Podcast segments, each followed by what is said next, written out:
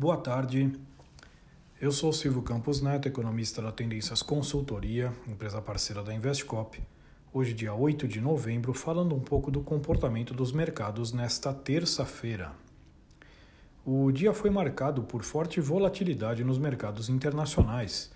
Até meados da tarde, as bolsas em Wall Street apresentavam bons ganhos, mas a dinâmica foi subitamente alterada pela derrocada no mercado de criptomoedas após relatos de crise de liquidez da corretora FTX, adquirida às pressas por uma concorrente. No final da tarde, o ambiente se mostrava mais estabilizado, com os agentes avaliando que não haverá contágio no restante dos mercados, que permitiu a retomada dos ganhos nas bolsas. O dólar teve um dia de baixa global, de olho nas eleições de meio de mandato nos Estados Unidos, que pode alterar o equilíbrio de forças políticas a favor dos republicanos. Já o petróleo cedeu em meio à piora de ambiente nos mercados, com o Brent recuando para 95 dólares. Aqui no Brasil, os movimentos externos chegaram a influenciar a bolsa, mas no geral os ativos seguem atentos ao noticiário da transição de governo. Após uma abertura ainda mantendo a linha pessimista de ontem, os ânimos se acalmaram e os ativos reverteram as perdas ao longo do dia. Durante a tarde, vice-presidente Geraldo Alckmin anunciou a equipe econômica de transição, com a presença de Pércio Arida, entre outros nomes de viés mais heterodoxo, como Nelson Barbosa, Guilherme Melo e André Lara Rezende. Ainda afirmou contar com a experiência do ex-ministro Guido Mantega.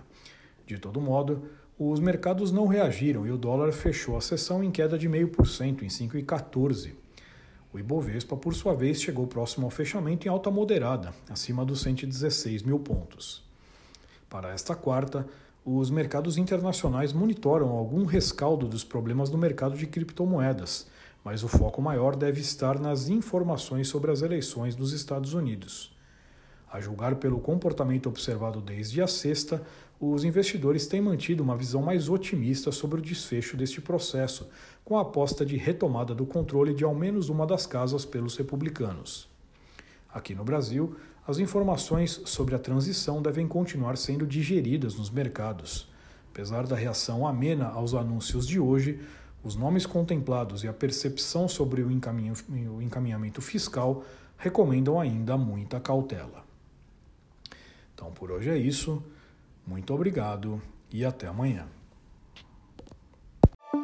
A Investcop Asset Management apresenta o seu call diário Investcop News com informações de abertura e fechamento dos principais mercados.